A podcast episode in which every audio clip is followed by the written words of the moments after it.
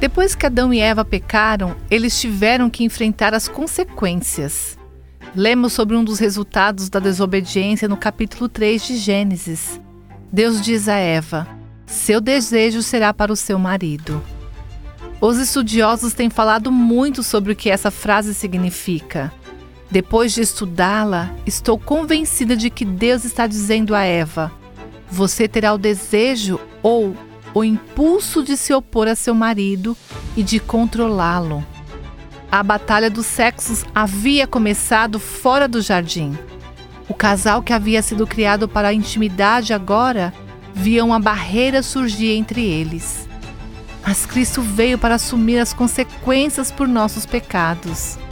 Quando ele vive dentro de uma esposa, ela pode aprender a amar seu marido e experimentar o tipo de unidade que Adão e Eva conheciam antes da queda.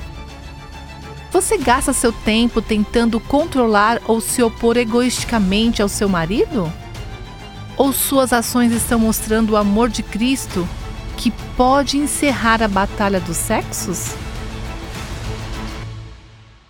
Você ouviu Buscando a Deus com a Viva Nossos Corações.